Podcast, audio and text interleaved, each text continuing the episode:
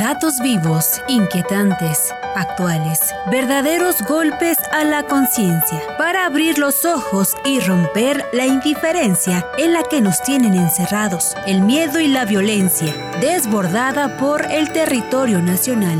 Parmenas Radio presenta Entre depredación e indiferencia con el doctor Silvino Vergara Nava.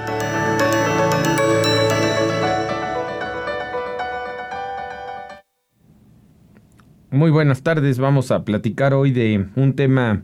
que tiene que ver precisamente con el inicio de, esta administración pública y que tiene también que ver con lo que pasó esta semana pasada tan lamentable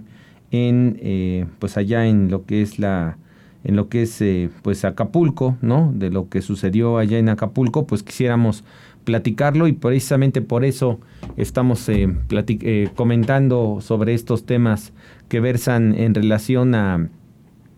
pues a la parte fiscal que tendría que tomar una, un protagonismo en este orden de ideas con lo que estamos hoy viviendo. Bueno, pues de qué vamos a platicar? Pues vamos a platicar de que la consecuencia de lo que sucede hoy con el, siniestro y los, el huracán que se presentó en Acapulco, pues debe tener un efecto jurídico. No es nada más el asunto de pues dar una despensa, con todo respeto, dar algún medio apoyo, ¿no? Sino que hay que hacerlo de la mejor manera y la mejor manera tendría que ser la manera jurídica. ¿Y ahí qué es lo que tendríamos que hacer? Pues bueno, en primer lugar, la parte jurídica tiende a la parte administrativa y sobre todo también a la parte fiscal. La primera de las reacciones que hubo por el Servicio de Administración Tributaria fue que se iban a señalar como días inhábiles eh, los de, en, Guerrero, pues los días del, del, huracán y pues hasta nuevo aviso prácticamente. Lo cual, pues bueno, eso es lógico, ¿no? De esta situación que se presentó, esta situación que representa un caso fortuito. Hay que recordar que en la ley y en la doctrina, principalmente como un principio de derecho sustentado en que ante lo imposible nadie está obligado, bueno, pues cuando se, se presentan cuestiones imposibles, pues cuando existe un caso fortuito o de fuerza mayor. Caso fortuito significa algo que está eh, proveniente de la naturaleza, que nos deja incapaces de poder cumplir con algún compromiso, con alguna obligación, y fuerza mayor tiene que ver con cuestiones que tengan que ver con los seres humanos, manifestaciones, eh, pues cuestiones, digamos, que versen sobre la, la, propia problemática de la humanidad. Aquí estamos en un caso fortuito, una situación totalmente extraordinaria, fuera de nuestros alcances, y en ese sentido, pues esto permite tanto la teoría, la academia, la doctrina, pues implementar medidas que sean más apropiadas para esto. Ya el hecho de que se haya sostenido por parte del SAT que pues son días inhábiles, bueno, pues esto era una cuestión evidente, era obvia, no se necesitaba de más, más que hacer mención precisamente de esta situación y al final pues el problema no queda ahí, el problema tampoco queda nada más en entregar unas despensas o entregar algunos víveres o el entregar algún apoyo económico, el problema es mucho más grave y bueno, pues todos vemos la situación que se está viviendo y eso lo que implica es que en primer lugar, pues el gobierno no debe de tardarse ya tanto, ¿no? Pues, estamos a lunes desde luego, pero no debería de tardarse como para implementar políticas que, que permitan pues el darle fuerza a esta a esta contingencia en cuanto a resolverla de la mejor manera, de hacer frente a esta situación, que esto no se resuelve, repito, con buenos propósitos, repartiendo despensas o que las eh, autoridades estatales de otros estados, las autoridades municipales, los diputados, pues digan que se van a descontar un día de su salario. Eso no es un apoyo, en realidad el apoyo tiene que ser jurídico. Que se queden, si ustedes quieren así llamarlo, con el salario aquel, que se queden con ese dinero pero lo que tienen que hacer es implementar medidas jurídicas. Para eso estamos viviendo un sistema jurídico. Y esas medidas pues son básicamente cuestiones de entrada que tendrían que ver con el fisco, ¿no? Apoyos fiscales que versen sobre este tipo de situaciones que están eh, pues ya previstas en el Código Fiscal de la Federación, en el artículo 28 de la Constitución y que bueno, no es una situación en la cual digamos que no se pueda dejar de aplicar esas regulaciones. Hay que recordar que el propio artículo 39 del Código Fiscal establece la facultad de que se emitan decretos por parte del Ejecutivo cuando se dan situaciones de caso fortuito, de caso fuerza mayor, o cuando hay una afectación muy grave a la economía de alguna determinada región, de una determinada población, bueno, pues se pueden implementar estas medidas como para aminorar ese riesgo, esa, esas problemáticas que nosotros estamos, eh, pues digamos, de alguna manera viviendo. ¿Esto qué significa? Pues lo que significa es que el Ejecutivo tiene que emitir un decreto y ese decreto tiene que decir precisamente una facilidad para el cumplimiento de sus obligaciones, no nada más quedarse en dejar días inhábiles y con eso sea suficiente, sino que debe ser mucho más serio y de eso es de lo que vamos a platicar después de esta pequeña pausa. Seminario Anual en Defensa Fiscal de Emergencia 2024. Únete a más de 24 seminarios informativos y sesiones en vivo, más de dos seminarios al mes. Nuestros seminarios incluyen material de apoyo, constancia de participación y un diploma especial anual. Algunos temas a tratar. La defensa fiscal en los tiempos de la 4T. Sobre los delitos fiscales que hay que considerar. Sobre las asambleas de las sociedades mercantiles derecho laboral y seguridad social. Además, presentación de libros, conferencias y mesas de debate. Si te inscribes anticipadamente, recibirás un regalo especial, el libro Obligaciones, Cargas y Angustias sobre el beneficiario controlador, del doctor Silvino Vergara Nava. No pierdas esta oportunidad única de fortalecer tus conocimientos en defensa fiscal. Pregunta por nuestro precio especial.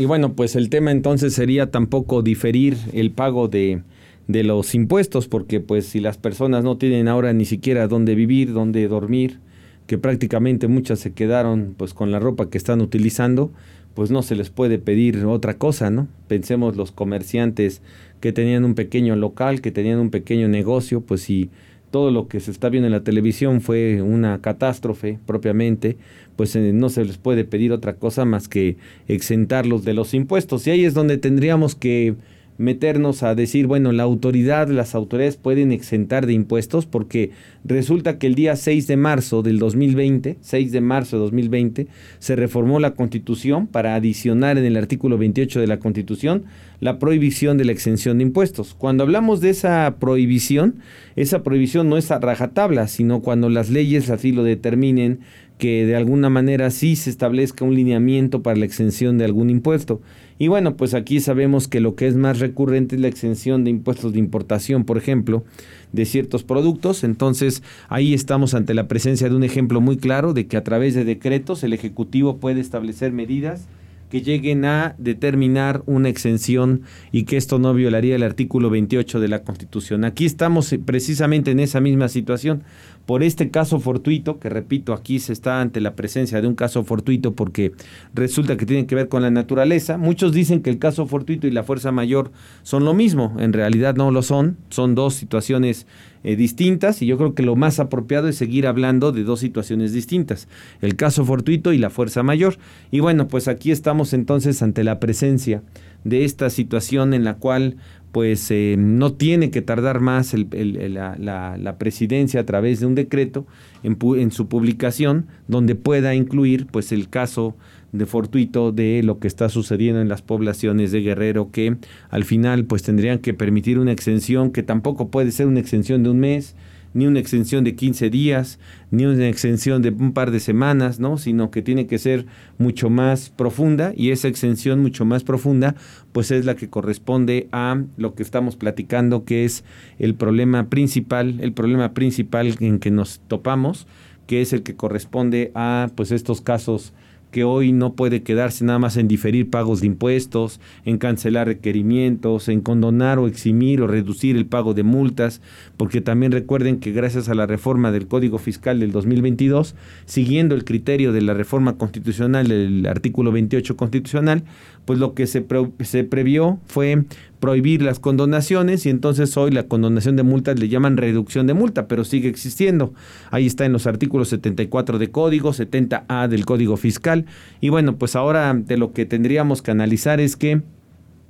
todas estas regulaciones atienden, todas estas regulaciones atienden a que pues tenemos que tomar la atención suficiente como para poder eh, comprender que hay un decreto que puede permitir el que pues puedan de alguna manera tener alguna un semi apoyo en relación a esto que se está viviendo. Claro, nos quedaría pendiente hablar de subsidios, nos quedaría pendiente hablar de estímulos fiscales que desde luego se tendrían que presentar porque pues prácticamente quedaron a su suerte, pero pues es cosa de analizar lo que sucedió con el, con el COVID en 2020, cuántas personas fallecieron, cuántos fueron afectados por el COVID y al final pues nadie ayudó a nadie, el decreto nunca salió, salieron ahí simples eh, programas para desplazar el pago, diferir el pago de las aportaciones de seguridad social, como fue el caso del Seguro Social, y algunos otros, pero hoy incluso las autoridades toman el atrevimiento de hacer auditorías por 2020. Yo me preguntaría si ni siquiera hicieron un decreto, si ni siquiera hubo la, la prudencia para hacerlo así, ¿es factible que la autoridad incluso hasta audite el año 2020?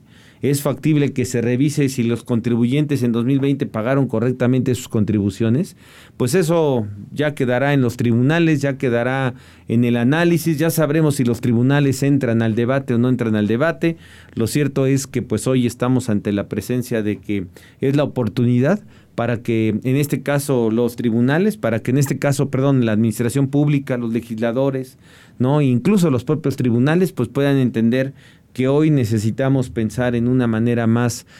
más fácil, más ágil de poder cumplir a través de las funciones y los instrumentos que tiene el sistema jurídico, pues para poder mantener una economía que se tiene que, que, reponer, que se tiene que resarcir en este estado de Guerrero hoy tan afectado con esto y con todo lo que tiene alrededor, porque alrededor tiene guerrilla, tiene al ejército, tiene los narcotraficantes y tiene pues uno de los peores gobiernos que ha tenido yo creo que en su historia, pero bueno, pues así está esta determinación y bueno, pues es cosa de esperar por lo menos en esta semana encontrar alguna respuesta a este problema que estamos platicando. Esta eh, ocasión tuvimos, la, este jueves pasado tuvimos eh, un seminario sobre el jueves pasado sobre el tratamiento de las personas eh, morales donatarias autorizadas, ¿no? La esta semana no va a haber em, sesión, ahora va a ser hasta el día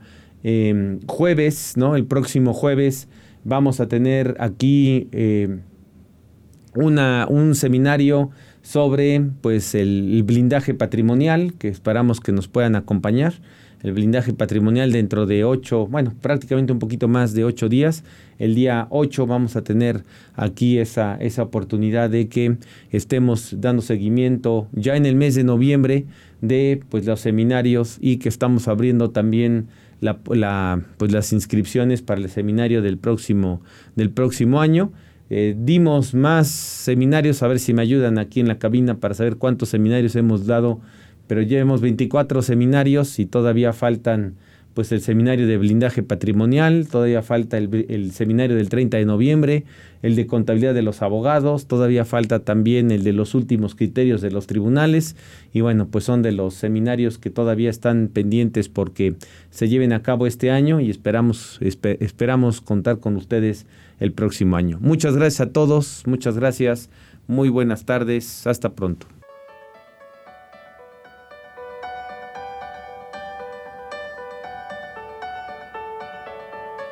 Parmenas Radio presentó